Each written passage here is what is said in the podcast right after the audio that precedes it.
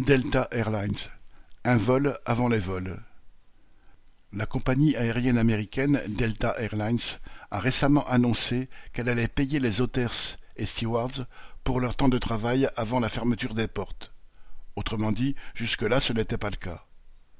En effet, cette grande compagnie, dont le personnel navigant commercial n'est pas syndiqué, volait ses employés des trente-cinq à quarante minutes passées à organiser l'embarquement des passagers.